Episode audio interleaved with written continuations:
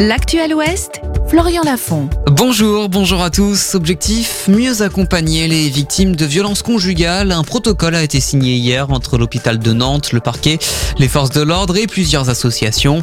L'accord permettra aux victimes de porter plainte directement depuis l'hôpital. En cas de situation grave, les médecins pourront même avertir directement le parquet. Si une victime ne veut pas déposer plainte, le protocole prévoit la conservation des preuves. La situation difficile aux urgences de Saint-Nazaire dans un communiqué, la direction de l'hôpital indique que l'accueil du service est saturé jusqu'à la semaine prochaine. En cause, les pathologies hivernales et le manque de personnel. Les délais d'attente sont prolongés. Les patients sont invités à appeler le 15 avant de se déplacer euh, aux urgences. Pas de manifestation finalement cet après-midi des AESH à Angers devant la direction départementale de l'académie.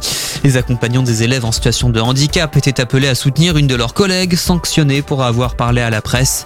Finalement, elle a pu réintégrer son poste. Dans l'actualité nationale, le lancement aujourd'hui de l'opération Piège jaune, la Fondation des hôpitaux espère récupérer des fonds afin d'améliorer les conditions d'hospitalisation des enfants. Jusqu'au 4 février prochain, vous pouvez faire vos dons dans les bureaux de poste ou bien encore sur internet.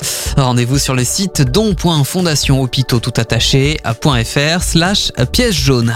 Les sports maintenant, jour de match en volet féminin pour les Neptunes de Nantes. Elles partent pour la Grèce cet après-midi, affronter le Panathinaikos d'Athènes pour les quarts de finale allée de la Challenge Cup. Début de la rencontre à 16h. Et puis en basket masculin, match retour des play-in de Champions League pour Cholet. CB se déplace en Italie pour faire face au Dynamo Sassari à 20h30. À l'aller, les Choletais s'étaient inclinés 93 à 72. On termine par un coup d'œil sur la météo des éclaircies au programme cet après-midi. C'est un peu plus nuageux sur le Maine-et-Loire. On attend 1 degré à Pornic et Ancenis, 0 à Segré.